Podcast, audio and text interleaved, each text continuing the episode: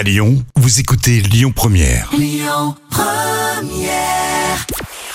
Bonjour à tous, pas d'audience à vous communiquer aujourd'hui. On a quelques petits caprices, elles ne sont donc pas tombées.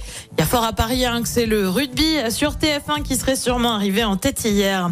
Un JT pour les ados, c'est une volonté de France Télé. Ça s'appelle C'est quoi l'info? Ça arrive dès lundi prochain. Où ça Et bah sur les réseaux sociaux, bien évidemment, sur TikTok, Snapchat et YouTube. Le but proposer un journal de 5 minutes dans des studios un peu comme ceux des streamers. Le groupe est parti d'un constat jeunes ne regardent pas le 20h.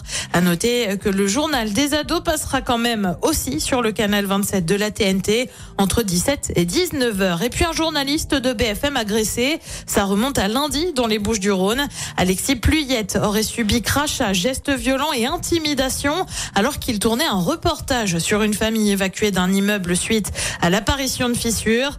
La société des journalistes de BFM dénonce avec la plus grande fermeté l'agression de leurs collègues. Côté programme ce soir sur TF1, bien évidemment, c'est le rugby avec le match entre les All Blacks et la Namibie. C'est à partir de 21h. À partir de 21h10 sur France 2, c'est Capitaine Marlowe.